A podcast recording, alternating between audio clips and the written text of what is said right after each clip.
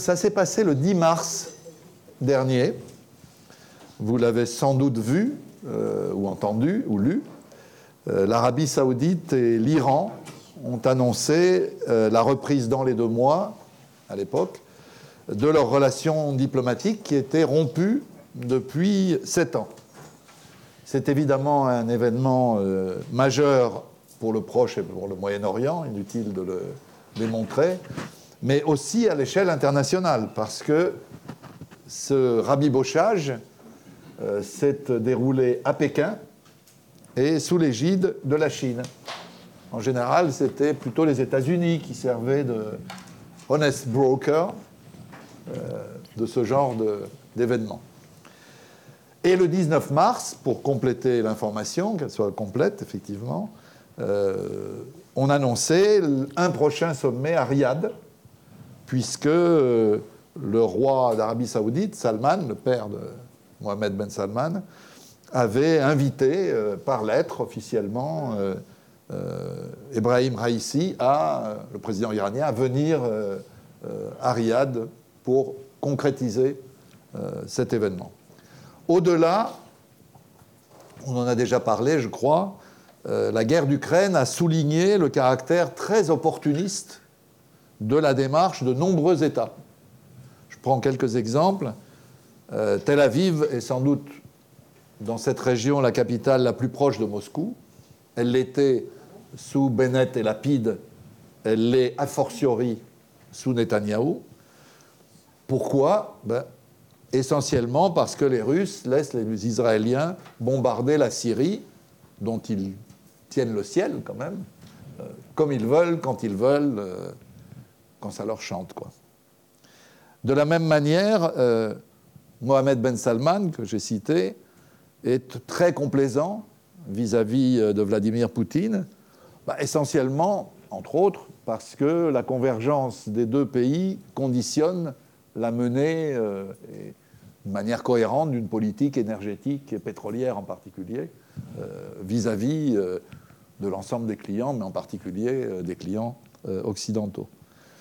C'est vrai aussi que l'Algérie a des relations de longue date étroites euh, avec euh, la Russie, euh, autrefois avec l'Union soviétique, mais ces relations sont d'autant plus importantes aujourd'hui que, comme vous le savez, Tel Aviv et Rabat ont signé un accord de défense qui inquiète beaucoup, évidemment, les Algériens, etc., etc.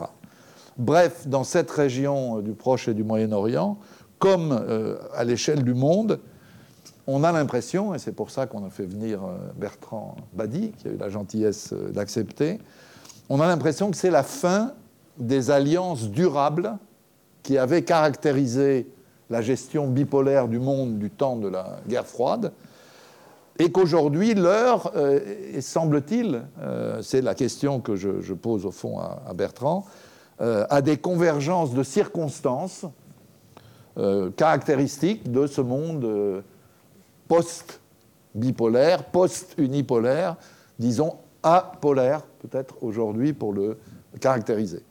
Plutôt apolaire que multipolaire, hein. je crois qu'on ah pourra en parler. Voilà.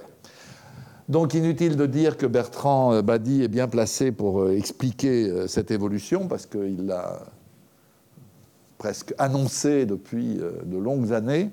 à Sciences Po, où il était professeur, au CERI, euh, le Centre de recherche, euh, d'études et de recherche internationale de Sciences Po, où il est chercheur associé, et dans les nombreux livres qu'il a écrits. On ne peut pas les citer tous parce que ça nous prendrait à peu près jusqu'à deux heures, donc on ne va pas euh, faire le, le bottin. oui, oui, voilà. Mais je citerai les derniers parce que c'est ceux qui sont dans l'optique du débat d'aujourd'hui. Euh, le temps des humiliés, pathologie des relations internationales chez Odile Jacob en 2019. Intersocialité, le monde n'est plus géopolitique aux éditions du CNRS en 2020.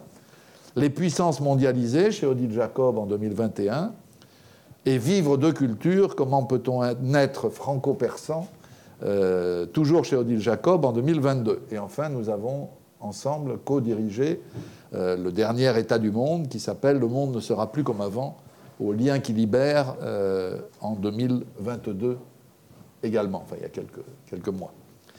Donc Bertrand Badi est un habitué de l'IREMO, donc il connaît la règle du jeu. On lui a donné un peu plus de temps euh, que d'ordinaire pour introduire euh, le débat, donc 35-40 minutes, et puis on aura donc euh, trois quarts d'heure pour à la fois débattre avec vous, avec ceux qui, les amis qui nous écoutent et nous suivent en ligne, puis éventuellement je mettrai un peu de grain de sel, mon grain de sel, dans les questions. Donc c'est à toi, Bertrand. On fait semblant de se vous voyez? Non.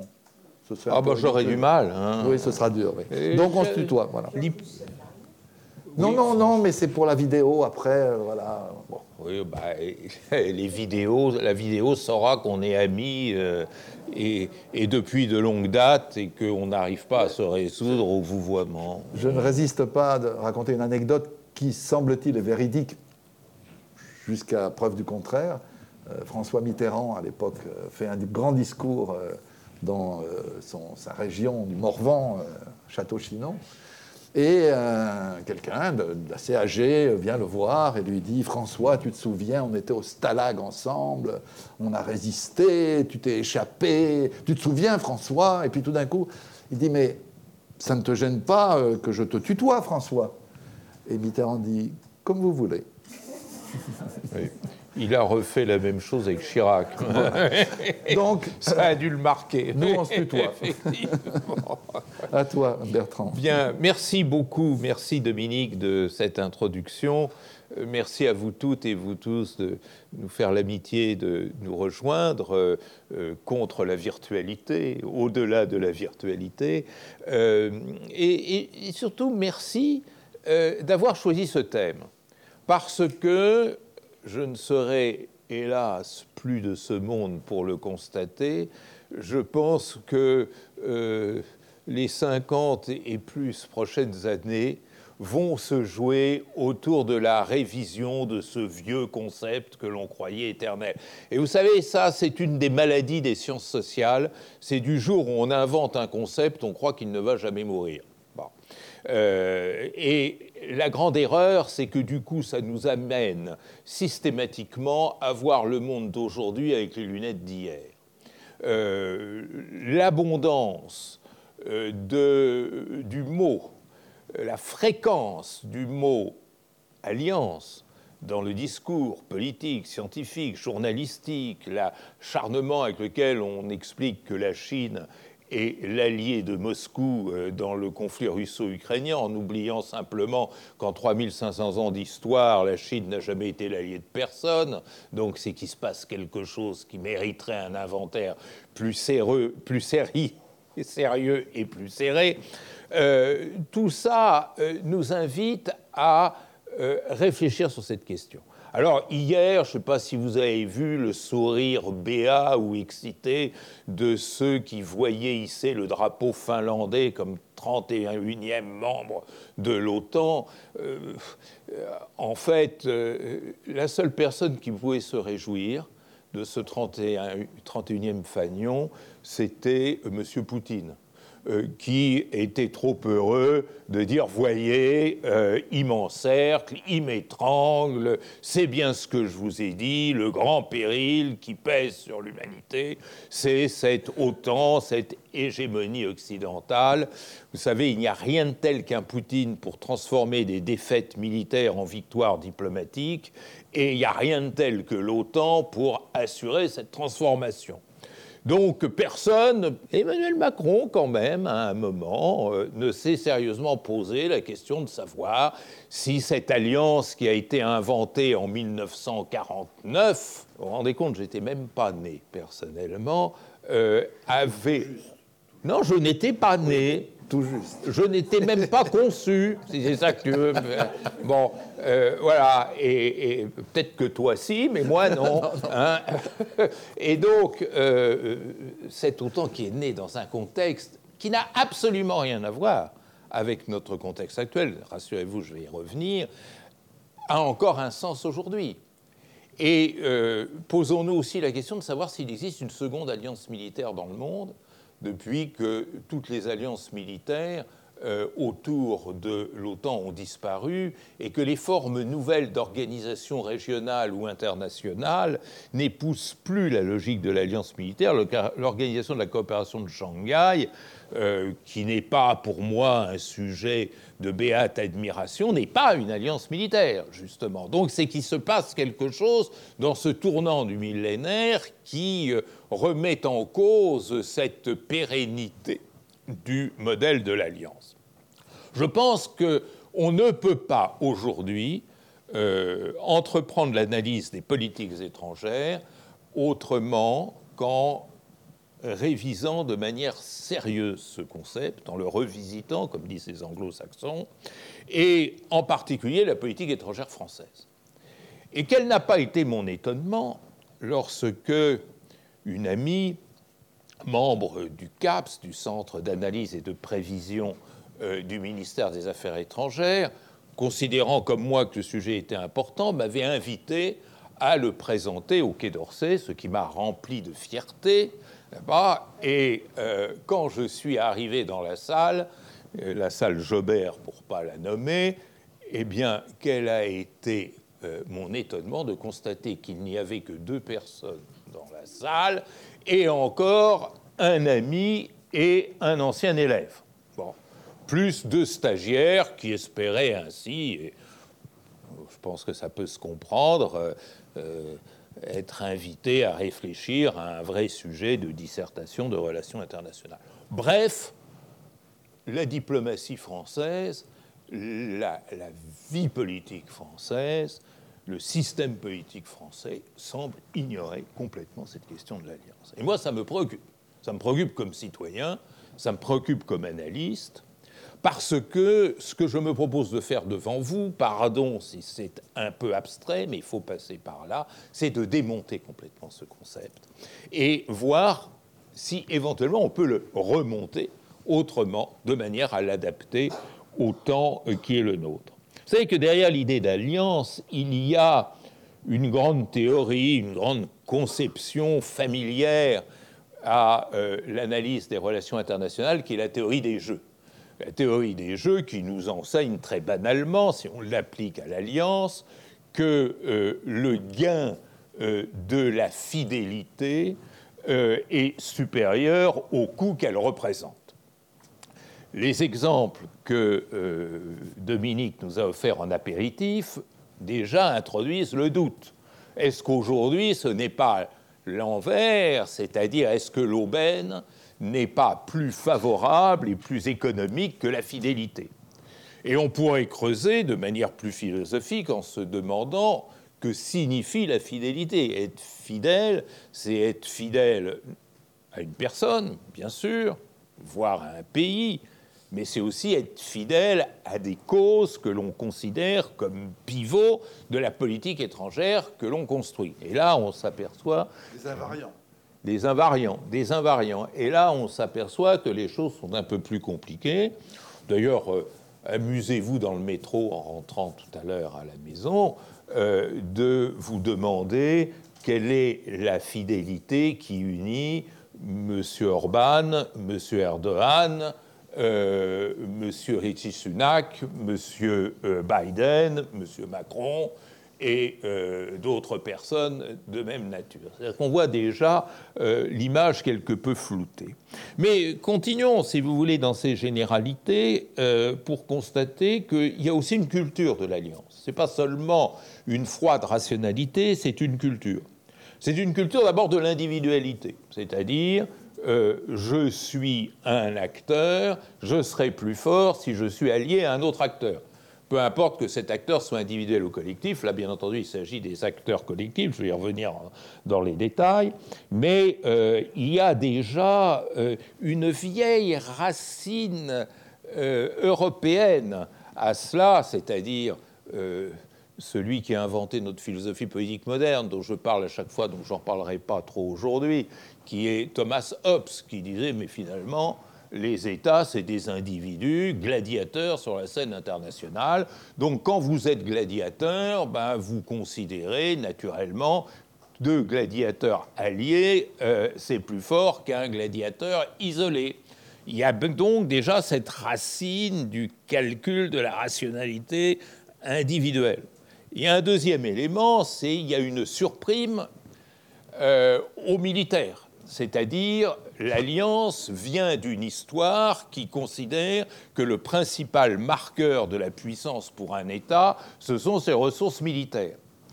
Quand on est euh, face à d'autres rationalités, comme par exemple la rationalité économique, la notion d'alliance est beaucoup plus incertaine. Qu'est-ce que ça veut dire qu'un allié économique? Je vois bien ce que c'est qu'un allié militaire, un allié économique, je vois bien ce qu'est un concurrent économique. Là-bas, dans le monde actuel, un allié économique, c'est d'ailleurs un terme que l'on entend rarement. Bon, mais il était un temps où la seule rationalité de politique étrangère, elle était militaire. C'était le temps de François Ier, de Louis XIV, de Napoléon, etc. Et de Monsieur Le Cornu. Euh, et enfin, le troisième élément, euh, et ça, pardonnez-moi de régler mes comptes dès, à présent, euh, c'est cette vision très géopolitique du monde. Derrière l'idée d'alliance, il y a cette préscience géopolitique du monde, qui peut-être, ce serait un long débat hors sujet ici, faisait sens autrefois, mais ne le fait plus aujourd'hui. Et en tous les cas, a pour principale caractéristique d'anéantir tout humanisme, c'est-à-dire euh, la géopolitique nous présente le monde sous la forme d'une configuration territoriale dont nous serions les marionnettes, c'est-à-dire euh, suivez le pointillé des frontières et vous pourrez ainsi déterminer quels sont vos choix et vos options.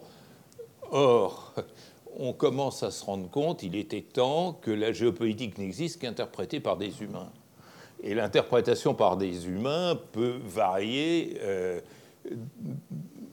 totalement, profondément, ce qui prouve que la géopolitique n'est pas maître, n'est pas maîtresse. Imaginez Gorbatchev au pouvoir au Kremlin, le conflit russo-ukrainien n'aurait certainement pas, euh, je dirais, eu lieu, mais en tous les cas sous cette forme. Euh, ce qui est intéressant parce que du coup, l'alliance qui, euh, dans euh, la façon de la penser, était étroitement associée à la configuration géopolitique du monde, maintenant relève, dès lors qu'on subjectivise les relations internationales, de choix. Et comme le dit, euh, comme l'a très bien dit Dominique il y a un instant, de choix qui sont conjoncturels, qui sont des effets euh, euh, du moment, beaucoup plus que des structures. Sans compter qu'aucune puissance n'a gagné de guerre depuis 1945. Absolument. Donc on est dans un monde où la géopolitique se tait. Oui, oui, non, mais c'est fini la géopolitique. Hein. Je le dis notamment à mes amis étudiants et étudiantes. Euh, si vous avez des manuels de géopolitique, allumez votre feu avec, parce que dans cette période de pénurie d'énergie, c'est la meilleure façon de faire des économies, mais la géopolitique ne sert plus à rien. Si vous essayez de comprendre le monde actuel avec la géopolitique, eh ben, vous n'attrapez qu'un mal de crâne. Alors, ce qui est intéressant, c'est que cette notion d'alliance a évolué. C'est une danse en trois temps. Euh, premier temps, c'est ce que j'appellerais le temps des tournois un deuxième temps qui est celui des blocs, et un troisième temps qui est celui de la fluidité. C'est aujourd'hui, et c'est cette fluidité qui est en train d'étrangler doucement la notion d'alliance. On passe d'un monde de tournoi à un monde de blocs, l'un et l'autre ayant besoin des alliances, à un monde de fluidité qui contredit même l'idée euh, d'alliance. Alors rassurez-vous, je développerai davantage le troisième point, puisque c'est celui qui se rapporte à l'actualité. Alors, premier temps, l'apparition des alliances, parce que contrairement là aussi à ce que nous pouvons croire spontanément, les alliances n'ont pas toujours existé. Euh, elles ont commencé à prendre euh, de la substance lorsqu'est apparue clairement une arène internationale. Il n'y avait, avant la Renaissance européenne, que des moments d'externalisation des systèmes politiques. Un empire qui voulait s'étendre et qui généralement faisait l'économie des alliances, sauf pour considérer celle-ci comme subordonnée en réalité au rayonnement impérial, ou des cités. Alors là, évidemment, on pense à la Ligue de Délos qui pouvait s'allier. Nous étions dans des euh, phénomènes hautement conjoncturels avec l'apparition d'États-nations institutionnalisés, eh bien, on se retrouvait dans le cas de figure de, euh, la, euh, euh, de Hobbes, c'est-à-dire des gladiateurs de Hobbes.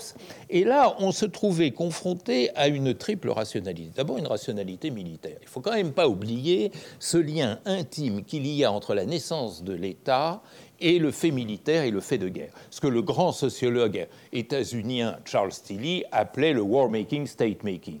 Lorsque euh, l'État faisait la guerre, il savait qu'il se renforçait, parce que ça lui permettait d'inventer de nouveaux impôts, de, mobiliser de nouvelles troupes, de renforcer son administration, etc.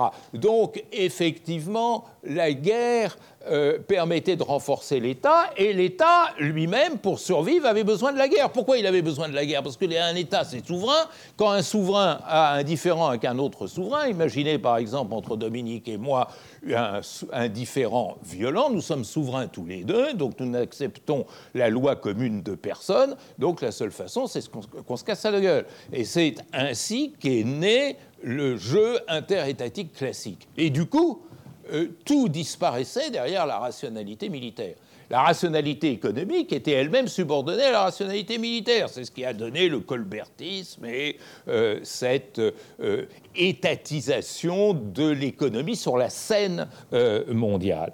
Deuxième élément qui caractérisait, caractérisait ce temps, c'est ce que j'appelle le tournoi. Qu'est-ce que c'est que le tournoi? C'est lorsque l'on se construit en s'opposant à l'autre tel un jeu d'égal à égal. Et dans ce jeu d'égal à égal, les choix sont illimités.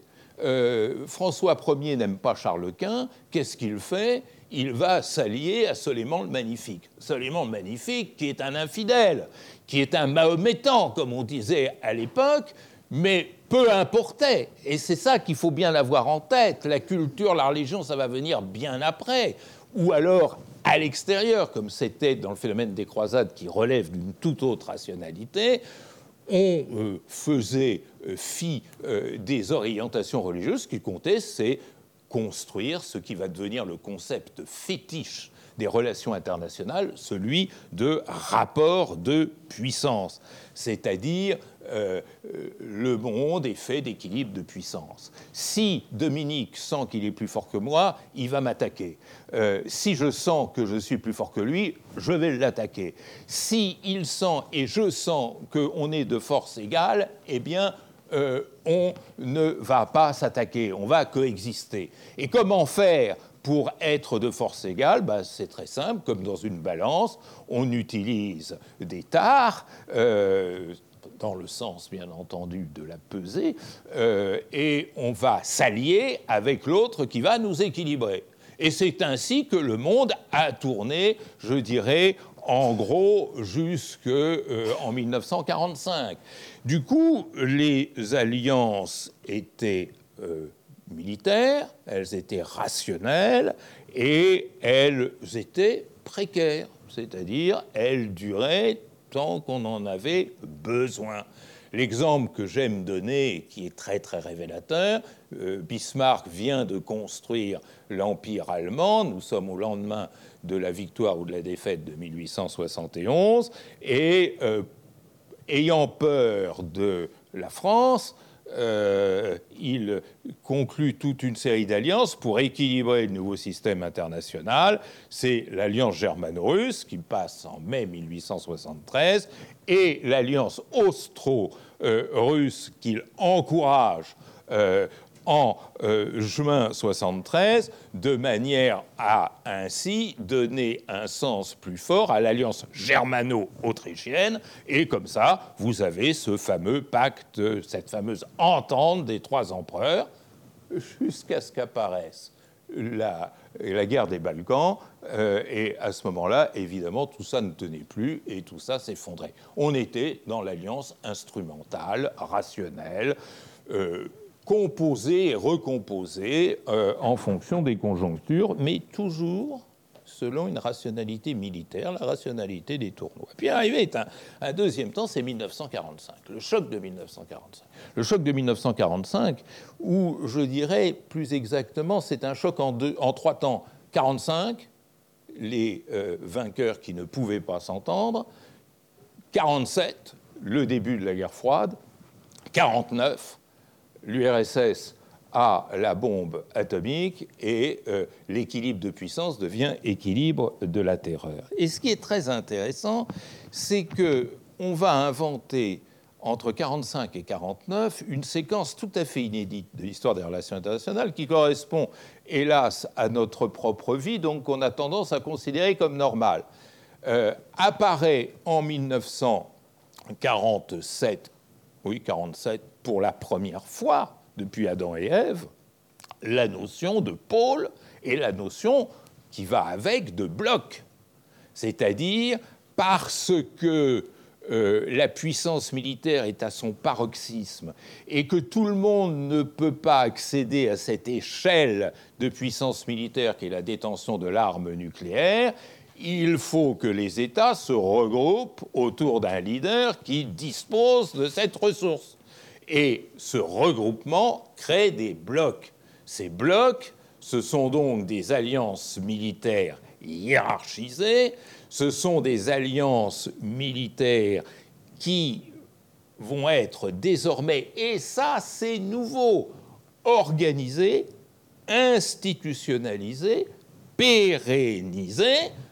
L'OTAN, 1949, euh, et le pacte de Varsovie 1955, donc on est déjà dans une logique d'affrontement binaire, avec, et c'est très important, euh, ces deux marques fondamentales des blocs que sont d'une part la non-interdépendance, ces blocs sont séparés les uns des autres, c'est-à-dire qu'il y a bien deux alliances qui se font face mais qui ne dépendent pas l'une de l'autre, et d'autre part, euh, cette logique est une logique uniquement et exclusivement militaire. Comme il n'y a pas d'interdépendance économique, la seule logique et rationalité qui fonctionne est une rationalité militaire. Seulement voilà, comment justifier de telles fusions qu'on n'a jamais vues dans l'histoire, c'est-à-dire de cette alliance dans les tournois, qui était une alliance utilitaire et pragmatique, on passe soudain à une alliance soudure. Comment justifier cette soudure et l'abdication de souveraineté? À ce moment-là, Hobbes a dû effectivement se retourner dans sa tombe. Eh bien, en sacralisant cette alliance, comment sacraliser cette alliance? C'est très simple. Il suffit de dire ben, on partage des valeurs communes. Mesdames et messieurs, nous sommes là face probablement, non pas à une escroquerie, le terme serait trop facile, mais à une des illusions les plus ravageuses de l'histoire des relations internationales, qui consiste à dire que euh, euh, une moitié de l'humanité partage les mêmes valeurs et l'autre moitié d'autres valeurs, qui consiste à nier toute sociologie, qui est là pour nous démontrer que dans une société, non seulement les valeurs sont plurales, mais l'interprétation que vous avez de ces valeurs est une interprétation multiple. Et d'un certain point de vue, le verre était ainsi dans le fruit parce que comment pouvait-on considérer dans les années 50 que tout le monde en France partageait les mêmes valeurs, alors que vous aviez euh, presque le tiers de l'électorat qui votait pour un parti qui soutenait l'alliance qui était en face de vous? Vous voyez à quoi je veux faire allusion. Mais d'une façon beaucoup plus subtile. Est-ce qu'il y avait entre un électeur de la SFIO et un électeur du MRP euh, le partage de mêmes valeurs Est-ce que le laïcisme de la SFIO se mariait avec les valeurs de la démocratie chrétienne? Il faut bien savoir qu'il n'y a pas de valeur consensuelle dans notre bas monde, et que c'est donc non pas de valeur dont il s'agissait, mais de quelque chose de beaucoup plus redoutable qui s'appelle les idéologies. C'est-à-dire que la base du système de blocs, ce n'était pas les valeurs, c'était deux idéologies qui incarnaient des systèmes qui se faisaient face, qui, en se faisant face, préemptait les politiques étrangères. Et ça, c'est un des faits majeurs de l'alliance pérenne, qui explique par exemple qu'un homme comme le général de Gaulle n'aimait pas euh, l'OTAN, parce que l'OTAN préemptait les choix nationaux de politique étrangère. D'où qu'a-t-il fait Mémorandum de 58, c'est-à-dire euh, on veut partager collégialement le, leadership de l'OTAN euh, pour justement assurer une présence à nos choix de politique étrangère, et puis surtout 1966, la sortie du commandement intégré de l'OTAN. Deuxième élément, ce type d'alliance organisée, institutionnalisée et pérenne, c'est une alliance qui ne peut être que hiérarchique, je l'ai dit tout à l'heure, puisqu'elle était notamment basée sur euh, cette détention de l'arme miracle que constitue l'arme nucléaire de ces derniers éléments, et peut-être le plus important, c'est euh, cette triade euh, faible interdépendance entre deux systèmes d'alliance, euh, absence totale de fluidité dans les relations internationales, et les idéologies étaient là pour montrer qu'il ne pouvait pas y avoir de fluidité, c'est-à-dire les, deux visions du monde, les deux Weltanschauung étaient là opposées, donc il n'y a pas de place pour la fluidité, et euh, bien entendu, et surtout, c'est ça qui est le plus important, on est dans un monde où désormais euh, l'ami reproduit l'ennemi et l'ennemi reproduit l'ami. C'est un monde parfaitement schmittien. Euh, le bloc occidental avait besoin du bloc soviétique pour exister, le bloc soviétique avait besoin du bloc occidental pour exister. De même d'ailleurs que M. Poutine a besoin aujourd'hui de l'Occident pour exister dans la personnalité de son expression politique et diplomatique. Ah, s'il n'y avait pas l'Occident, s'il n'y avait pas la Finlande qui entre à l'OTAN, qu'est-ce qui resterait, M. Poutine, pour justifier son existence? Alors qu'est-ce qui a changé? Maintenant. Et comment tu sais que j'allais passer à ma troisième ah ben, Parce que je le sentais venir. Ben alors, ce pas à peine de m'interpeller, puisque tu le sentais venir. Bon, alors, effectivement, euh, aujourd'hui, tout ceci est tombé. Alors, tout ceci est tombé, ça veut dire quoi? Ben, Ça veut dire énormément de choses. Ça veut dire d'abord euh, l'effet de la mondialisation. La mondialisation a eu un double effet qui a cassé toute cette logique qui était en fait une logique d'exception, parce qu'elle a duré en gros de 47 à 89, hein, euh, à peu près.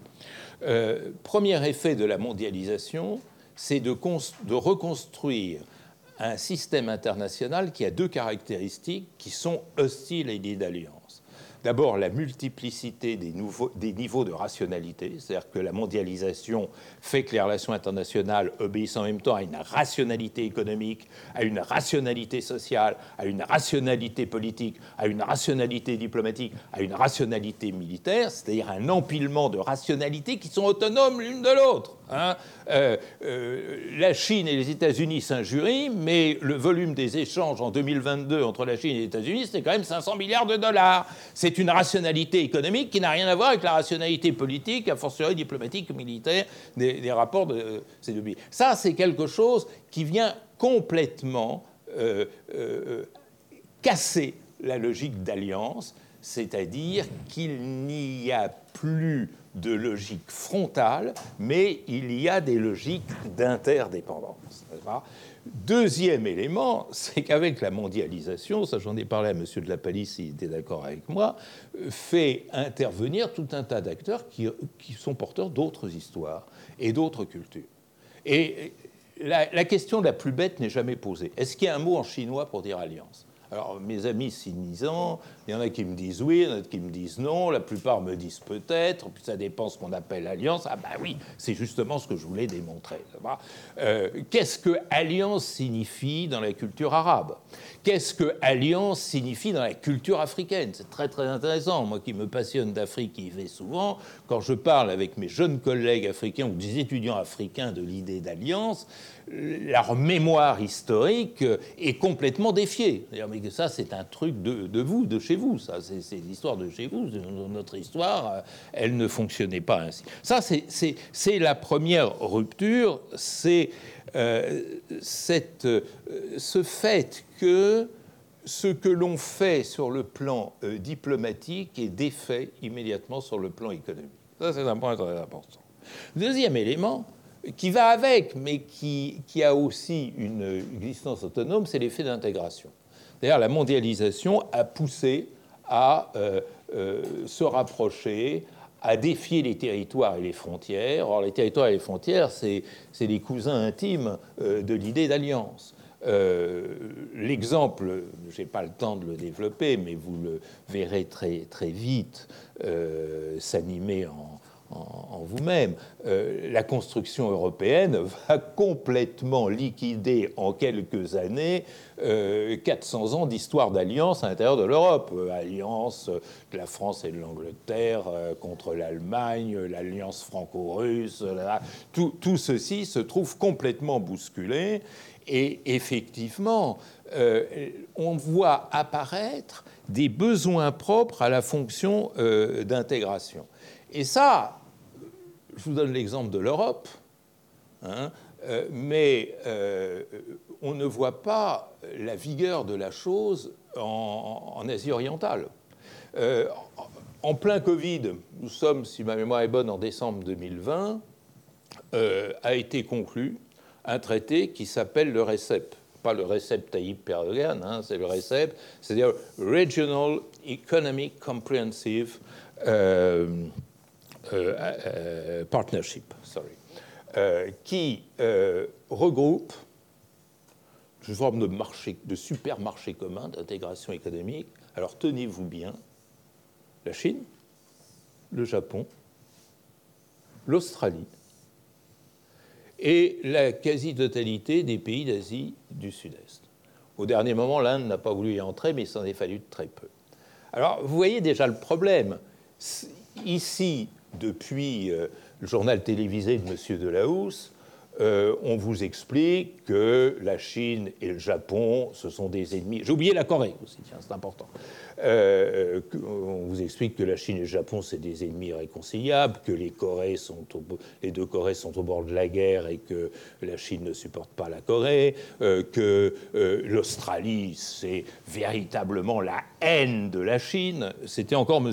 Scott Morrison qui était Premier ministre au moment où le RECEP a été conclu. Et eh bien, tous ces gens-là, sont dans une situation d'intégration économique très forte. Euh, entre parenthèses, le euh, premier destinateur des exportations japonaises, c'est la Chine. Et le premier fournisseur du Japon, c'est la Chine. Bon. Euh, autre parenthèse, la Chine échange avec la Corée du Sud 50 fois plus qu'avec la Corée du Nord. Tout ceci, ça veut dire quoi?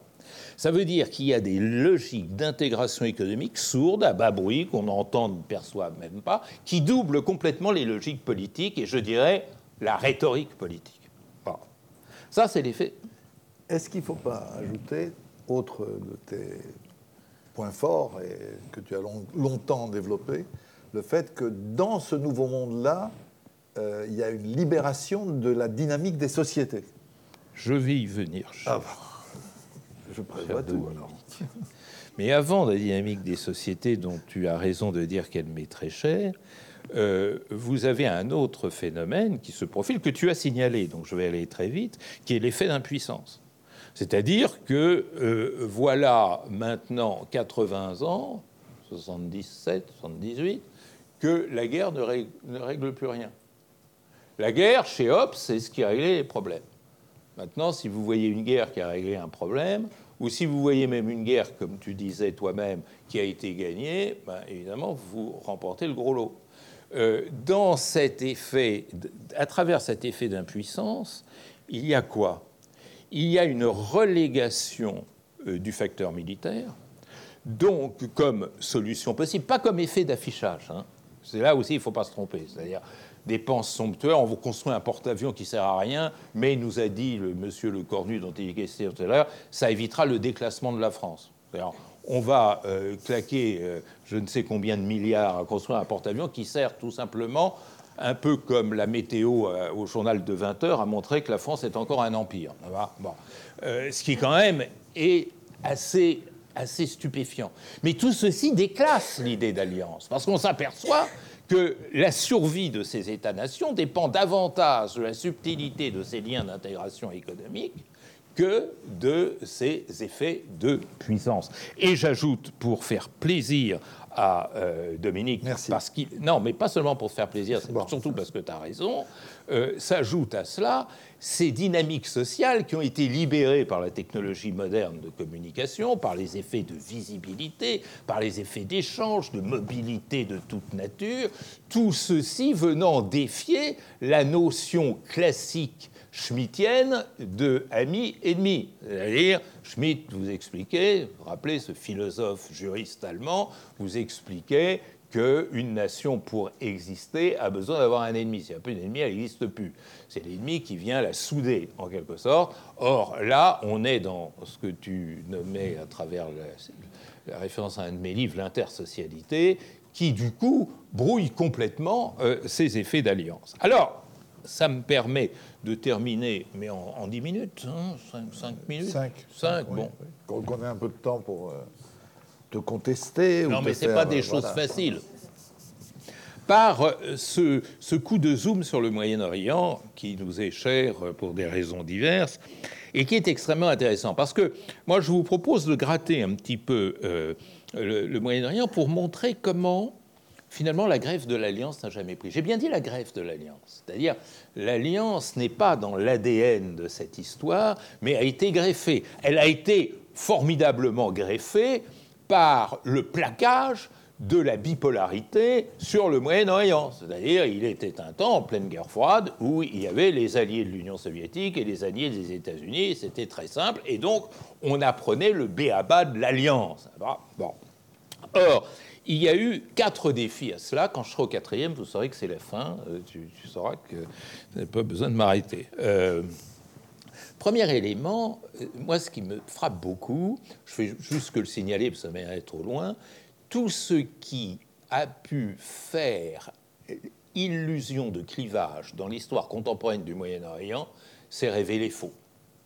C'est-à-dire, euh, bon, je me suis amusé à, relever quelques-uns de ces clivages chiites-sunnites. Alors, il y aurait l'alliance des sunnites contre l'alliance des chiites. La République islamique d'Iran, euh, chiite, bien sûr, a comme bon allié le Hamas, qui est Sunnite. voilà, je vois que vous suivez. Et euh, on nous explique qu'il y a ce croissant, je ne sais plus qui avait sorti cette énormité, le croissant chiite, qui passe par la Syrie. Vous dites à un mollah iranien que les alaouites sont des chiites, il vous rit au nez. Et pourtant, un mollah, ça rit pas beaucoup. hein. Mais c'est absurde. De même, expliquer que les Houthis euh, au Yémen sont des chiites, ça fait hurler un chiite iranien. Bon, qui reconnaît les chiites du sud Liban, les chiites d'Irak, mais euh, croire qu'il y a une alliance euh, chiite à travers l'alliance avec les Houthis du Zaïdites. Yémen, qui sont zaïdites, euh, ou avec les Alaouis, euh, euh, ça, ne, colle pas. Et de même, regardez l'extrême division du monde sunnite. alors, rivalité Qatar-Arabie Saoudite, et on pourrait. L'autre tarte à la crème, c'est Kurdes contre Arabes. Or, qu'est-ce qu'on regarde dans cette douloureuse histoire euh, kurde, c'est euh, la manière dont ces malheureux ont été manipulés par tous les potentats euh, musulmans et arabes ou persans. La manière dont Saddam Hussein a manipulé les Kurdes iraniens contre le- la République islamique, mais même déjà avant contre le Shah, et on pourrait ainsi continuer. Et Saladin était kurde. Et Saladin, oui, exactement. Et Saladin était kurde, l'homme sur lequel le général Gouraud a mis sa botte pour dire euh, espèce de vieux machin, euh, euh, fais gaffe, on est de retour. Bon. De même, ce truc, moi, qui m'a toujours fait hurler en tant que persan, cette opposition structurante entre Iraniens et Arabes. Bon, complètement absurde là aussi. Il suffit de regarder la manière dont se font et se défont les ententes dans le, dans le Moyen-Orient contemporain. Mais il faudrait surtout remonter dans l'histoire et ne pas oublier que euh, euh, la plupart des grands ministres ou philosophes dans le monde arabe étaient d'origine iranienne. Je pense à Razali, je pense à Nizam el-Molk et je pense à, beaucoup d'autres aussi. Euh, Un peu de chauvinisme dans ce que tu dis là quand même. C'est vrai que nous avons fait le monde arabe. Mais oui, c'est ça que tu veux me faire dire. Bon, ben voilà. Et, puis la Turquie aussi, d'ailleurs. Nous, c'est qui nous? Nous, les Persans. Ah, pardon. Hein? Et, de même la, Turquie. Hein bon, voilà c'était une boutade. Hein. Je, le dis pour euh, la DGSE si elle écoute l'enregistrement. Euh, plus important, euh, qui me paraît intéressant, c'est les circonstances de la dépolarisation au Moyen-Orient.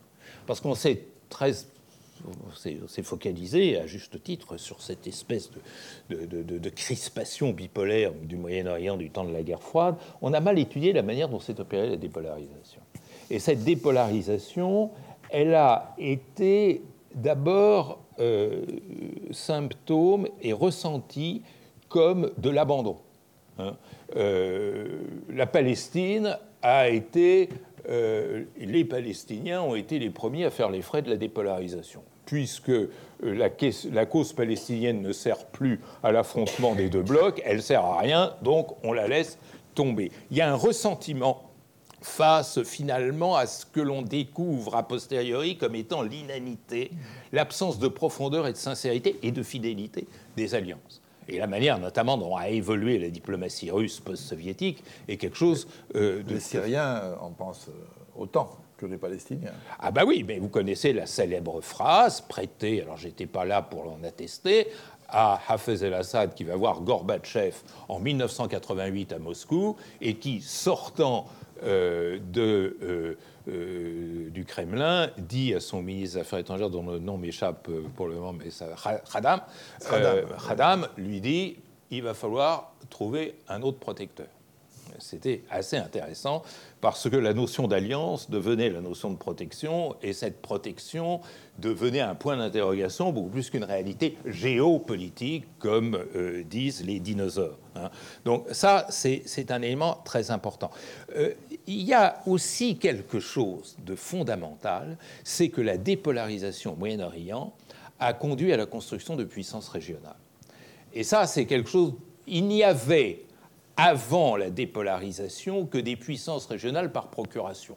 En gros, le Shah était une puissance régionale parce que les États-Unis lui donnaient mandat.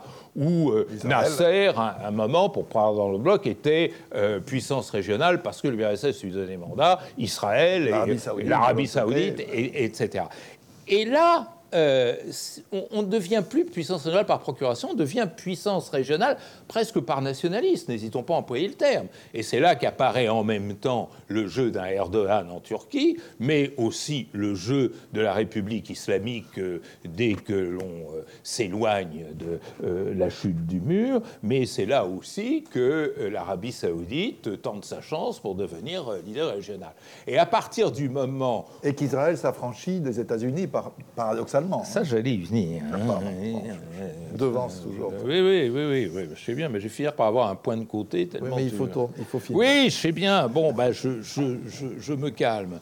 Cette, euh, ben oui, mais euh, et, effectivement, ben voilà, c'est ce que j'allais dire. Euh,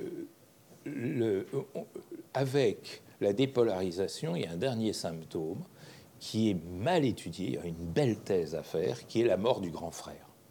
Alors, euh, Dominique vient de le signaler à propos d'Israël dans son rapport aux États-Unis, mais euh, tu faisais référence à l'accord Riyad-Téhéran, euh, on ne le comprend pas autrement que par la découverte silencieuse mais réelle par Riyad, que ce soit MBS ou même là pour le coup son papa, qui là suivait le fiston, qui se sont aperçus que la protection américaine n'était pas, n'avait pas du tout l'efficacité. C'est une mauvaise assurance. Hein. Vous payez très cher une assurance, vous apercevez que quand vous avez un dégât des eaux ou un dégât d'incendie, eh ben vous n'êtes presque pas remboursé. Eh ben, c'est à peu près la situation dans laquelle se trouve Riyad. Et si vraiment la notion d'alliance est cassée, c'est par cette déception qui est légèrement décalée par rapport au temps international qu'inspire cet orphelinat de fait. Et de même, euh, la, carte de Netanyahou, dès le premier gouvernement Netanyahou, c'est de dire, mais euh, euh, finalement, il m'est beaucoup plus utile de m'affirmer contre Obama que de négocier un accord avec Obama. Et quand Obama dit, rappelez-vous à Netanyahou, tu vas geler les colonies, pas les supprimer, les geler, l'autre lui fait un bras d'honneur, et ça veut bien dire ce que ça veut dire. L'autre, euh, le troisième facteur, on est presque à la fin, c'est finalement le coût très élevé dans le contexte moyen-oriental euh, des guerres frontales. Finalement, Moyen-Orient, hélas, recèle de guerres. Toutes ces guerres n'ont eu que des perdants. Soit la guerre de Syrie, qui a gagné dans la guerre de Syrie, franchement que ce soit la guerre d'Afghanistan, pour parler du Grand Moyen-Orient, que ce soit la guerre d'Irak, tout le monde a perdu. Que ce soit la guerre du Yémen. Ah mais j'allais le dire. Non mais tiens, tiens, tiens, tiens, tiens, tiens. Bon, voilà. Bon. Euh, donc, euh, tout ceci montre qu'effectivement, la logique tilienne de war making, state making ne tient plus. C'est war making, state destroying. Hein. les guerres ont détruit les États beaucoup plus qu'elles les ont construits. Ce qui brouille complètement la notion d'alliance avec l'idée aggravante que finalement on s'est fait avoir par l'allié. L'allié vous a manipulé beaucoup plus qu'il ne. Et, l'autre exemple, ce serait surtout, plutôt que la guerre du Yémen, la, guerre en Irak, qui a été un coup fabuleux et qui a ruiné euh, de bien des points de vue les, deux pays. Et dernier, c'est ce que vous attendiez tous, et Dominique en particulier, un tout dernier point, c'est effectivement euh, cette, euh, cette posture israélienne, ce jeu typique d'Israël, et notamment des fameux accords dits d'Abraham. Euh, qui euh, sont en même temps euh, des accords de post-alliance, puisque ça, ça vient défier cette notion de fidélité, mais qui sont finalement des arrangements qui, jour après jour, révèlent leur extrême fragilité. Alors d'un certain point de vue, c'était une transition, les accords dits d'Abraham, entre le temps des alliances claires et le temps d'aujourd'hui dans la mesure où il montrait des accommodements dont on découvre euh, qu'ils ne sont porteurs d'aucune fidélité et d'aucun engagement productif. Alors je termine là-dessus, mesdames et messieurs. Les alliances, c'est terminé, c'est remplacé par quelque chose de très sexy qui s'appelle les unions libres. C'est-à-dire nous passons du temps, ben oui, euh, je comprends votre émotion, nous passons du temps du mariage institutionnalisé, ça ce sont les vieilles alliances, au temps de l'union libre. Je te passe une nuit avec Erdogan, la nuit suivante avec Netanyahou, la troisième nuit avec MBS, la quatrième nuit avec Ramenei, peut-être la cinquième avec Dominique, je ne sais pas, mais euh, de toute manière, non seulement la fidélité de l'alliance est inversée, mais perce derrière la fin du mariage institutionnalisé les délices de l'union libre qui s'appellent les effets d'aubaine.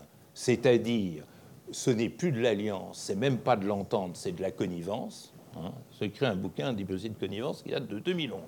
Hein. Et cette connivence, c'est la forme moderne des relations internationales où, au coup par coup, euh, je tire un petit bénéfice d'une infidélité que je fais. Je suis, oui, cher Joe, j'ai passé la nuit avec Vladimir et j'y ai gagné quelques avantages, tant dans ma posture économique de pays producteur de pétrole que dans ma posture stratégique d'acteur libre euh, du Moyen-Orient. Eh ben, je, t'arrête avant que ça finisse dans l'échangisme. Mais on, est, on, est, au bord de l'échangisme. Laisse-moi euh, juste une phrase pour dire que ce que je dis du Moyen-Orient, c'est vrai du monde entier.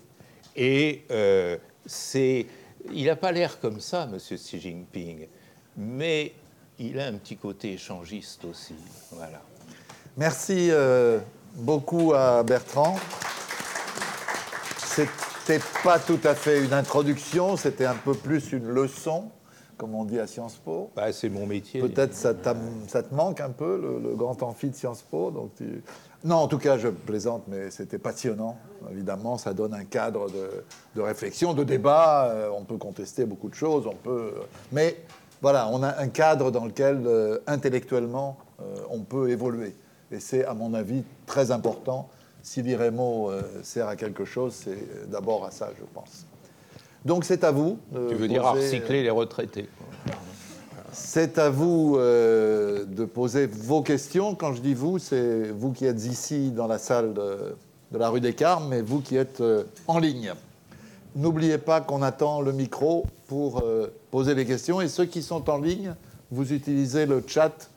Et notre ami va nous ah, dire les questions qui se posent. Alors, dans le cadre de cet effet d'aubaine dont vous parlez, quel est à votre avis le rôle d'organismes comme l'ONU? Alors, euh, merci beaucoup parce que vous avez tout à fait raison euh, d'attirer l'attention dans cette direction dont je n'ai pas du tout parlé. Euh, il ne faut jamais oublier que l'ONU est une forme de multilatéralisme mort-né, c'est-à-dire qui est né de l'espoir nourri en 1945 de créer un nouvel ordre international, mais tué aussitôt par euh, l'idée que l'ONU resterait gouvernée par la logique de puissance, et on le voit à travers le Conseil de sécurité et le droit de veto donné aux cinq membres permanents du Conseil de sécurité, qui du coup euh, casse tous ces effets nouveaux, les étouffe, et c'est pour ça que tout l'agenda international aujourd'hui se fait hors du cadre onusien hors du cadre onusien. C'est catastrophique de voir comment toute cette dynamique de changement dans les relations internationales se fait hors ONU. Alors simplement, l'ONU garde deux, fonctions. L'une qui n'est pas négligeable mais qui n'est pas déterminante, l'autre qui l'est beaucoup plus. Celle qui euh, n'est pas négligeable mais euh, qui n'est pas déterminante, c'est la fonction reflet.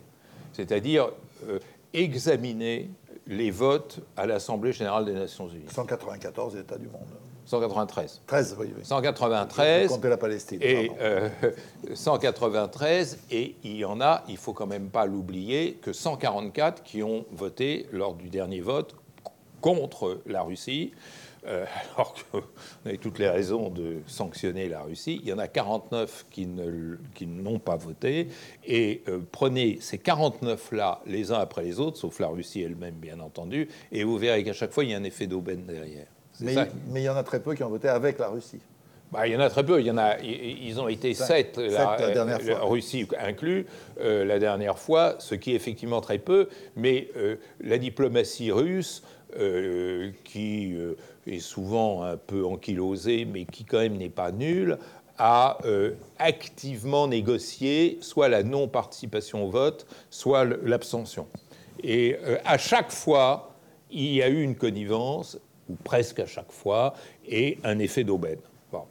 Euh, là où maintenant la chose est plus profonde, c'est pour ça que je, suis toujours désolé de dire que l'ONU, c'est plus grand-chose, sauf que vous avez deux grands secrétaires généraux qui ont anticipé la chose, Boutros Boutros Ghali et surtout le grand Kofi Annan qui l'a remplacé, qui a vu monter tous ces périls et qui a dit il y a une seule façon de s'en sortir, c'est de contourner l'obstacle de la puissance des États à travers le jeu social, ce qu'il appelait le multilatéralisme social, c'est-à-dire ce travail actif et silencieux opéré par le PNUD, par euh, l'OMS, par la FAO, par le Programme alimentaire mondial, qui sont en train de reconstituer le jeu international et de contourner ces, effets d'artifice de, de diplomatie d'aubaine.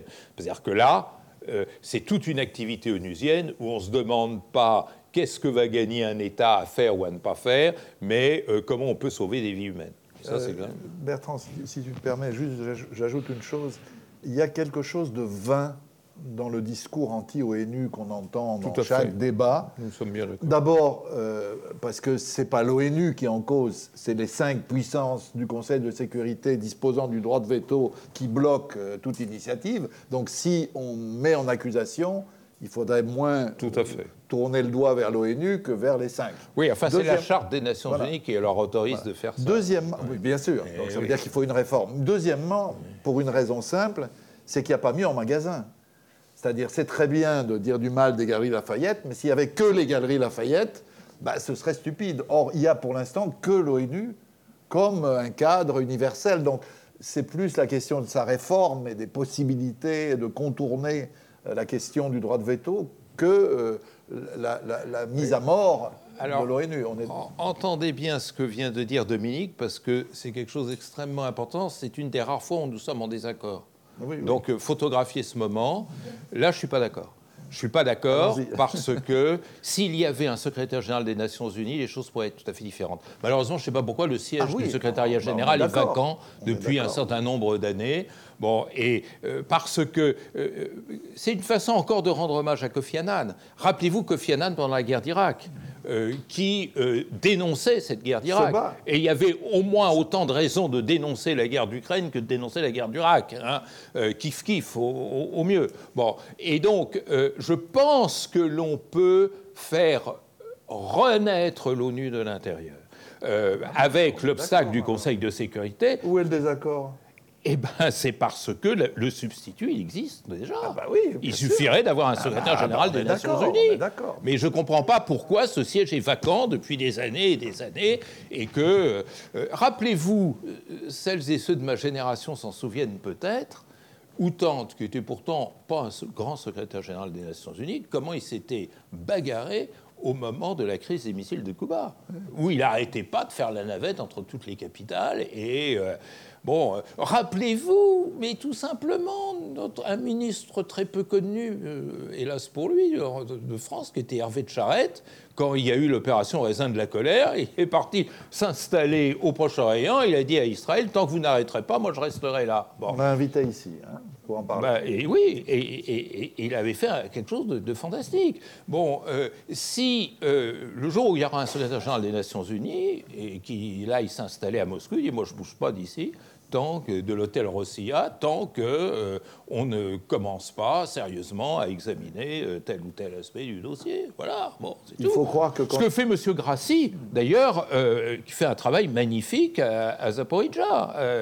dans le cadre de l'AIEA qu'il dirige. Donc effectivement, il y, a, aussi une régénérescence, c'était ça le sens de, de ma réponse, régénérescence du système onusien. Autre question? Peut-être en ligne, je ne sais pas. Il y a une question en ligne. Oui, Joanne. Euh, quels seraient selon vous les effets d'aubaine escomptés de l'accord entre l'Arabie saoudite et l'Iran? Ah, euh, c'est une très belle question. Justement, il y a, je dirais, il y a des effets d'aubaine euh, négatifs et des effets d'aubaine positifs. Je m'explique. Effets d'aubaine négatifs, c'est-à-dire sortir d'un certain nombre d'impasses. C'est-à-dire l'Arabie saoudite, et notamment MBS, euh, a fini par se rendre compte, après beaucoup de temps, que le conflit yéménite était une impasse complète et que l'une des façons de régler, de sortir du conflit yéménite, c'était effectivement une entente avec l'Iran. Parce que si les Houthis ne sont pas des chiites, euh, ils sont quand même alliés, justement alliés de, l'Iran. Et donc c'était déjà une première façon de le faire. Deuxième élément, euh, je pense que tant côté iranien que du côté saoudien, on anticipe sur une guerre du Golfe qui sera fatale aux deux parties, exactement comme je vous ai montré que toutes les guerres qui ont eu lieu au Moyen-Orient ont été fatales à tout le monde. Et donc, la deuxième raison négative, c'est euh, d'échapper à cette guerre. Le troisième élément, c'est que euh, euh, l'Arabie saoudite s'est rendu compte, troisième élément négatif, l'Arabie saoudite s'est rendu compte que euh, en poussant à une alliance, à nouveau mise en procès de la notion d'alliance avec Israël, elle risquait de se retrouver entraînée dans un conflit majeur avec l'Iran euh, dont elle euh, ne tirerait absolument aucun profit. Ça, c'est au moins trois raisons par défaut, c'est-à-dire volonté de sortir d'une impasse. Maintenant, il y a des effets escomptés sur le plan positif qui sont extrêmement importants. Qui s'est baladé dans le Golfe c'est, et ça rejoint ce que je disais à propos du RECEP en Asie orientale, la force de l'intégration économique et financière qu'il y a de part et d'autre du Golfe. Bah, euh, si vous baladez à Dubaï, vous entendez plus parler persan que, arabe. Euh, quand vous vous baladez, du moins dans certains quartiers, euh, de même quand vous baladez à Koweït, vous avez une intégration qui est en marche et dont les deux parties pressentent tout l'avantage qu'ils peuvent tirer. Alors côté iranien, c'est doublé par le fait que la lourdeur de l'embargo constitue une entrave supplémentaire, une normalisation des relations avec l'Arabie saoudite qui peut se faire très vite hein, dans, dans, cette logique, vous vous rendez compte, apporte un plus colossal à l'économie iranienne. Mais euh, côté saoudien, c'est un petit peu la même chose aussi. Hein. J'ajouterai une dernière chose, c'est que euh, l'Arabie saoudite est là maintenant euh, cinquième puissance en dépenses militaires, cinquième ou sixième, j'ai plus le, exactement cinquième, euh, mais euh, n'a aucune expertise en matière militaire. C'est-à-dire, euh, c'est pas faire décoller ses avions. Et vous avez vu lorsqu'il y a eu cette attaque iranienne au missile sur les installations pétrolières de l'Est de l'Arabie saoudite, l'Arabie saoudite n'a même pas pu se défendre. Et les États-Unis n'ont pas bougé. Eh bien oui, c'est ce que je disais tout à l'heure, la, la, protection américaine est, très faible. Donc c'est une opération hautement rationnelle. Le Yémen, la guerre du Yémen est conduite par les Saoudiens au joystick. Ce n'est pas une, guerre qui est conduite sur place. Oui, oui, mais euh, nous sommes bien d'accord. Je pense que euh, là aussi, alors il y a aussi les, la nouvelle rivalité MBS-MBZ alors que l'un était le mentor de l'autre. Euh, MBS a peur que MBZ le double sur le fil. Et là, il faut dire qu'il a fait un coup diplomatique extraordinaire euh, en, doublant euh, MBZ de manière tout à fait remarquable. Il faut sans doute dire aussi que la normalisation entre l'Iran et l'Arabie saoudite, elle fait deux perdants. D'une part, les États-Unis, parce que ça s'est fait sous égide chinoise, c'est-à-dire que le, la perte de puissance des États-Unis, y compris diplomatique, euh, est quand même flagrante. Et deuxièmement, c'est en tout cas l'avis de la plupart des observateurs israéliens, c'est une gifle terrible bah, pour Netanyahou, parce que un des objectifs, en tout cas des prétextes des accords d'Abraham, c'était la mobilisation contre l'Iran. À partir du moment où il y a une normalisation, euh, les accords d'Abraham perdent une partie importante euh, de leur sens. Et en particulier, euh, le, fait que l'Arabie saoudite puisse un jour s'y rallier devient de plus en plus hypothétique. C'est pour ne pas dire clairement que, comme l'a dit le ministre des Affaires étrangères saoudien, euh, on ne signera pas. C'est pour ça que, pour être un bon gouvernant, il faut faire un master de relations internationales. Monsieur Netanyahou n'a pas senti venir cette mutation, c'est-à-dire à miser sur une politique d'alliance. D'ailleurs, pas seulement lui, euh, euh, Naftali Bennett et, et, Lapid, c'était exactement la même chose. Ils n'ont pas du tout compris, quand on était sorti de cette grammaire, que ces accords dits d'Abraham sont des chiffons de papier. Hein. D'autres questions, euh, ici ou en ligne Il y a Gérard après, oui. Oui, oui. oui donc moi je, je suis bien le l'atténuation, bien sûr, de la notion d'alliance, etc., tout ce, qui, a été dit.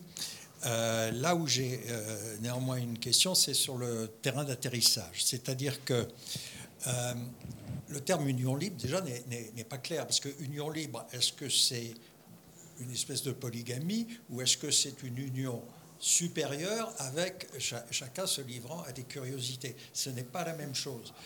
le, terrain d'atterrissage, est-ce qu'à terme, les gouvernants, leur destin est de devenir des espèces de traders d'accords dans des longueurs d'onde différentes et avec tout le monde sans euh, fidélité primordiale Ou est-ce qu'ils garderont euh, en fait des attaches majeures qui, euh, qui ne les empêcheront pas de, euh, de, conclure des, des, des, accords d'aubaine extrêmement forts dans plein de domaines. C'est ça la question. Est-ce qu'à l'arrivée, on, tout est atomisé avec des traders? Parce que si les conditions limites, c'est euh, des acteurs traders, alors c'est des gens qui maximisent des profits mais qui perdent d'une certaine manière la notion euh, d'objectif supérieur à long terme. Or, nous savons qu'il y a des acteurs qui ont des objectifs supérieurs à long terme. Par exemple, lorsque euh, a rendu compte euh, de toute la tournée, de toutes les tournées de Netanyahou pour aller fourguer Pegasus, il passait deux jours dans, je crois, 11 capitales, il arrivait, euh, tout le monde était hilar, il donnait Pegasus, etc.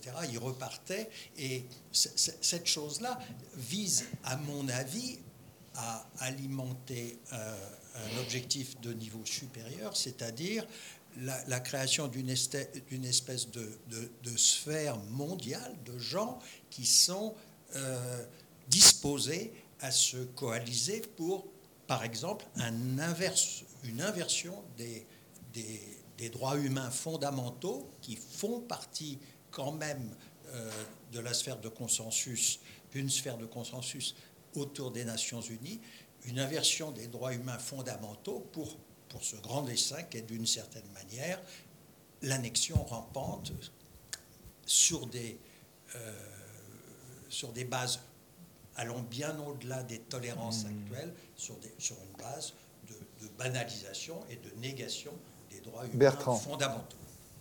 Oui, moi je ne suis pas convaincu par la méthode que vous employez. C'est-à-dire il faut partir du monde tel qu'il est aujourd'hui, pas tel qu'il était avant-hier. Le monde tel qu'il est aujourd'hui, euh, c'est cette logique d'interdépendance très forte qui fait qu'il est euh, impossible, il est devenu impossible dans le système international actuel de dégager une politique nationale sur la scène internationale. On est toujours rattrapé par la pesanteur de ces relations d'interdépendance. Donc les effets d'aubaine, ce n'est que l'actualisation au jour le jour des euh, situations d'interdépendance. Je suis interdépendant euh, dans le monde actuel, voilà le profit qu'au jour d'aujourd'hui je peux tirer de cette interdépendance, voilà le coût que, euh, avec un P, que je peux faire pour maximiser ces effets d'interdépendance. Alors, dans les relations Arabie saoudite-Russie en matière pétrolière, c'est absolument évident, ça, crève les yeux. Maintenant, moi, je ne crois pas du tout aux grands projets nationaux. Ça, c'est des affiches électorales. Mais euh, vous ne pouvez pas, euh, dans le monde tel qu'il est aujourd'hui, avoir un grand projet national. Vous êtes immédiatement rattrapé par tous ces effets d'interdépendance qui vous conditionnent en amont. Hein. Donc, euh, ce que je crois à travers mon idée d'union libre, c'est que euh, l'interdépendance, en même temps, elle vous rend de plus en plus dépendant des uns des autres, mais elle enlève à la fidélité toute valeur structurante, c'est-à-dire c'est l'opportunité qui commande, euh, sachant qu'elle pourra se développer que dans un contexte extrêmement limité. Euh, euh, la France ne peut pas monter un coup d'aubaine, euh, je sais pas moi, sur, en matière énergétique parce qu'elle n'a pas de ressources pour ça. Elle est en situation de dépendance. quand, Macron nous dit il faut fixer la souveraineté énergétique en Europe, je prends mon tube de l'exomile et je l'avale en entier parce que je veux dire, c'est en complet décalage, sauf le jour où on trouvera du pétrole dans la forêt de Fontainebleau et de l'uranium en Lombardie. Là, d'accord, on pourra parler de souveraineté énergétique. Donc, on peut monter des effets d'aubaine, c'est-à-dire profiter de tel avantage qu'on a en matière technologique, de tel avantage que l'on a en matière, euh, euh, je dirais, euh, d'influence culturelle pour retirer un marché, etc. Et regarder la politique étrangère chinoise. C'est pas une politique qui est guidé par des grands principes, où les grands principes, c'est ceux justement qui expriment cet hyper-pragmatisme, c'est-à-dire c'est le modèle win-win, c'est le, le, modèle euh, de la route de la soie de l'intégration économique et que tout le monde en tire profit et tout. Donc c'est fini. de même, rayez de votre vocabulaire, enfin vous ne l'avez pas employé, donc c'est pas à vous que cette critique s'adresse, mais moi, elle m'exaspère de, de, la voir, euh, de, de, voir cette idée toujours courir d'intérêt national. Il n'y a pas de même qu'il n'y a pas de valeur, il n'y a pas d'intérêt national. L'intérêt national, c'est un construit par un acteur politique qui euh, se fait élire sur la proclamation d'un intérêt national. Mais quel est l'intérêt national de la France D'être dans l'OTAN et hors de l'OTAN? D'être, euh, de, participer à l'Indo-Pacifique ou de ne pas participer à l'Indo-Pacifique, euh, de fermer ses centrales nucléaires ou d'ouvrir ses centrales nucléaires. Chaque fois, il y a un débat. Et, la force de la démocratie, c'est d'expliciter ce débat et lui donner de la chance. C'est ça la, vertu de la démocratie. Mais ce n'est pas de proclamer un intérêt national. Est-ce qu'il n'y a pas, euh, Bertrand, en plus un facteur temps? C'est-à-dire, moi, je suis frappé par l'accélération des choses. Je prends un exemple qui m'a euh, tellement frappé. Quoi. Euh, Israël avait perdu toute relation diplomatique en Afrique après la guerre de Kippour. Plus un seul pays ne reconnaissait, n'avait de relation diplomatique avec Israël. Netanyahou, en 15 ans, a réussi à rebâtir complètement le réseau de relations diplomatiques de reconnaissance.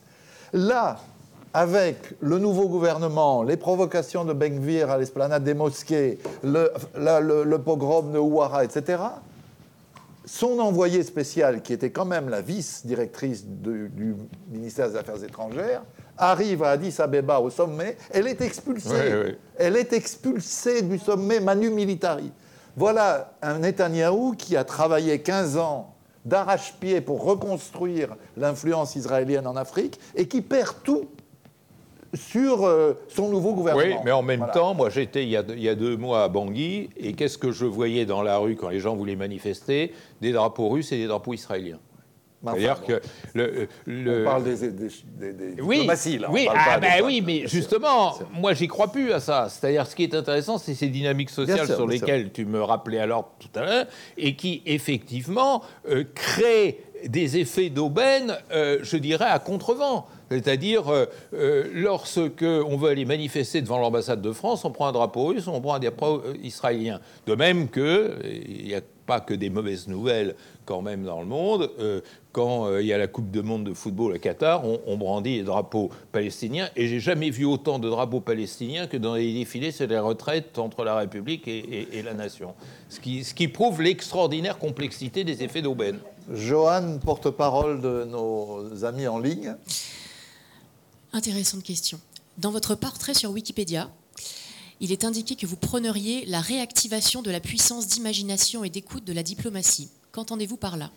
Attendez, euh, euh, c'est pas de moi, hein, ça, de toute façon. Que je. Que vous prôneriez la réactivation de la puissance d'imagination et d'écoute de la diplomatie. Qu'entendez-vous par là? Oui, alors je ne sais pas. Bah, il faudrait demander à la personne qui a écrit. C'est terrible, hein, dans Wikipédia. Wikipédia, il y a de tout. Hein, bon, voilà. Moi, c'est pas moi qui ai écrit cette phrase. Je, je ne l'aurais pas écrite. Mais si j'interprète, ça c'est marrant que je sois obligé maintenant d'interpréter ce que les gens me prêtent. Hein, c'est marrant.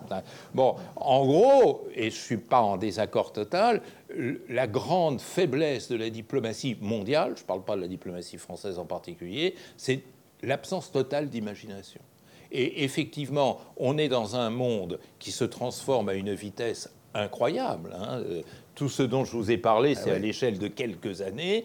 Et on voit la diplomatie euh, mondiale exactement telle qu'elle était en 1815 autour de la table du Congrès de Vienne. Euh, je pense qu'il faut qu'elle imagine quelque chose de, de nouveau. Euh, je pense, je l'ai dit à propos du, conflit russo-ukrainien, c'est peut-être ça qui a été interprété, plutôt que ces phrases toutes faites. Ah ben, il faudra bien qu'ils finissent à une table de négociation. Tu parles, Charles.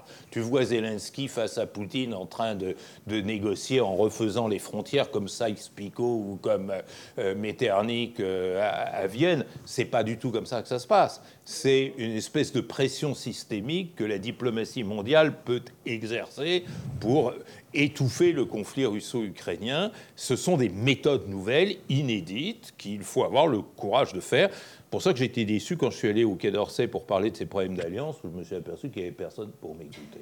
Gérard, euh, depuis longtemps, demande la parole. Non, non, euh, une question toute simple. Bon, euh, vous avez dit tout à l'heure, effectivement, très, très justement, je crois que tous les deux, que dans les guerres actuelles, il n'y avait plus que des perdants. Bon, prenons acte quand même du fait qu'il y a un immense, un énorme perdant dans, la situation présente, c'est l'Ukraine.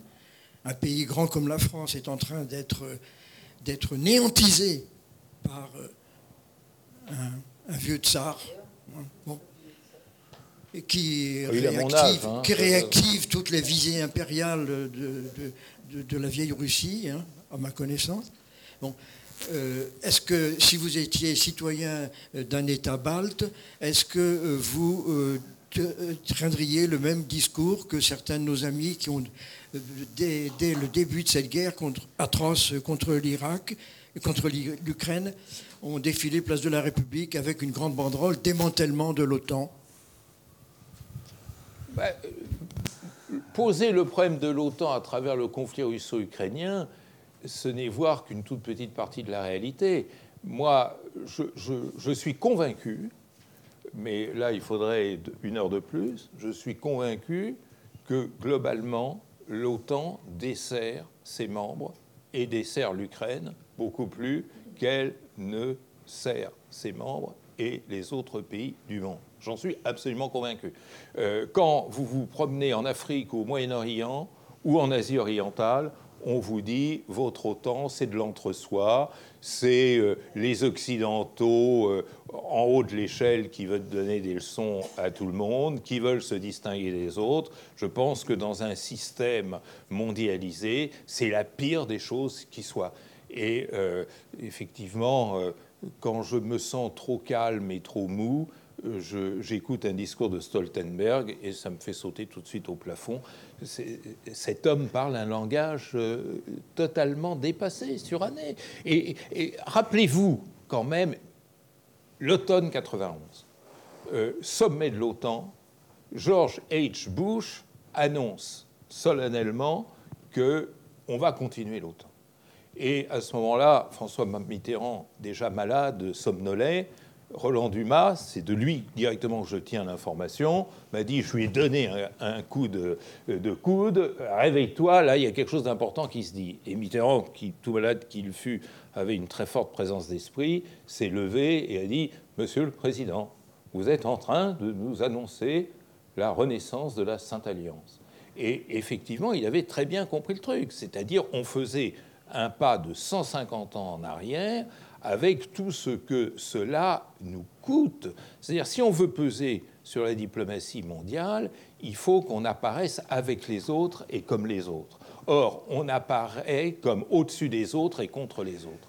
Et c'est la raison pour laquelle l'OTAN est un poison violent. Je, je- je sais que ça ne se fait pas de dire ça, que je vais encore me faire engueuler, mais euh, j'aime mieux dire ce que je pense plutôt que de dissimuler mon point de Est-ce vue. que je peux te poser une dernière question qui, qui, moi, me tient beaucoup à cœur dans tous ces débats depuis l'invasion de, de l'Ukraine euh, par, euh, par la Russie?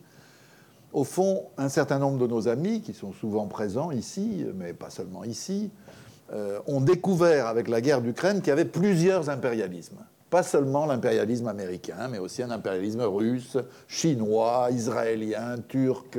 Alors évidemment, c'est pas au même niveau international, régional. Tu l'as dit tout à l'heure. Français, Mais- anglais. euh, Mais est-ce qu'il ne faut pas pousser plus loin le raisonnement C'est-à-dire que toute tentative de hiérarchisation aujourd'hui des impérialismes n'a aucun sens. Parce que si je suis latino-américain, l'impérialisme qui me préoccupe à juste titre, c'est l'impérialisme américain, parce que c'est le plus proche, le plus dangereux. Mais si je suis taïwanais, c'est l'impérialisme chinois qui me soucie.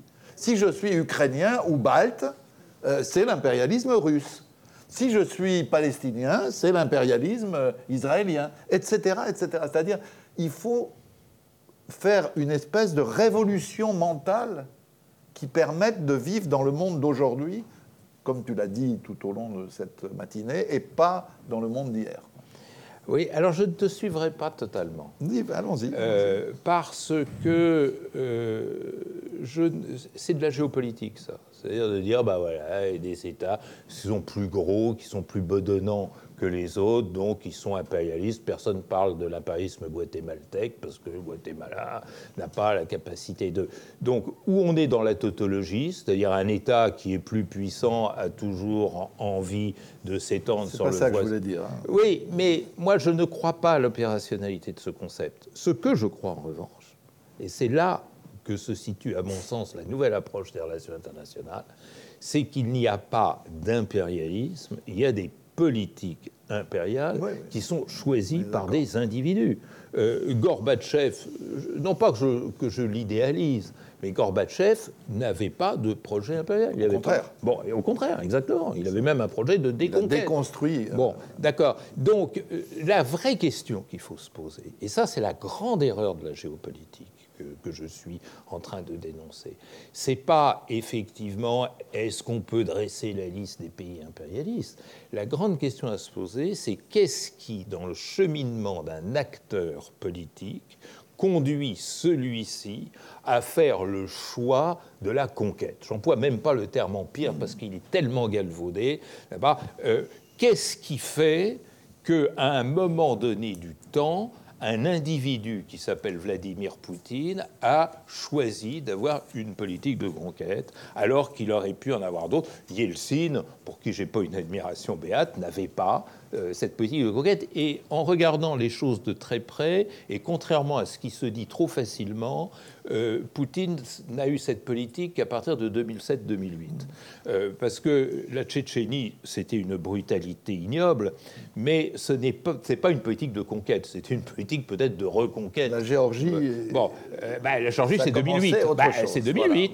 Mais 2007, c'est son fameux discours à Munich, hein, où il commence effectivement, euh, où ça commence à le démanger, au nom de quoi? Au nom de quoi a-t-il eu une politique de conquête? Le premier ressort, c'est au nom de la menace euh, euh, occidentale. La menace occidentale n'a jamais existé parce que même le dirigeant occidental le plus stupide, et là la concurrence est forte, n'aurait jamais eu l'idée jamais eu l'idée d'aller conquérir le Kremlin. Hein. Bon, mais simplement, en tant qu'entrepreneur politique, il y a un moment dans le temps où euh, Poutine a euh, choisi d'inventer une menace. L'invention de la menace, c'est une des lignes fortes de l'élaboration d'une politique étrangère. C'est la paranoïa comme base. Euh, oui, mais c'est une paranoïa stratégique. La paranoïa, elle, est inconsciente. Là, c'est une paranoïa stratégique, n'est-ce pas? Alors, les les gens qui ont les yeux de chimène pour la Russie vous disent un peu naïvement bah, c'est parce que euh, les, les, Occidentaux n'ont fait aucun effort pour répondre à désir d'un pacte de sécurité. Évidemment, la réalité est beaucoup plus complexe que ça. Mais ce qui est intéressant, c'est justement dans cette logique interactive qui se met en place et comment cette logique interactive conduit finalement à un choix délibéré de la conquête. Mais le choix délibéré de la conquête, il peut venir de n'importe qui, n'importe où. Je, me méfie beaucoup de ce retour en grâce de l'idée d'empire et d'impérialisme. Voilà. Merci infiniment, euh, Bertrand. C'est l'heure euh, de terminer. Merci à vous.